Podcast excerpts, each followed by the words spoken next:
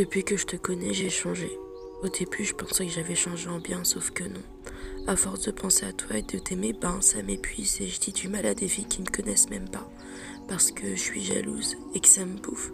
Mais je crois qu'aujourd'hui, c'est comme si j'avais ouvert les yeux. Il a fallu que je blesse une personne et que je la perde pour me rendre compte que ça allait très très très très loin et que t'étais nocif pour moi. Je t'aime. Est-ce que je t'aime vraiment ou c'est de l'obsession? Tu sais, je suis toujours vivante parce que la seule chose qui me fait garder espoir, c'est de te croiser un jour sur Paris. Je m'attache à cette foutue idée et j'en perds la tête. T'es comme un antidote et un poison en même temps. Franchement, je sais pas ce que je vais faire de toi. Ça serait.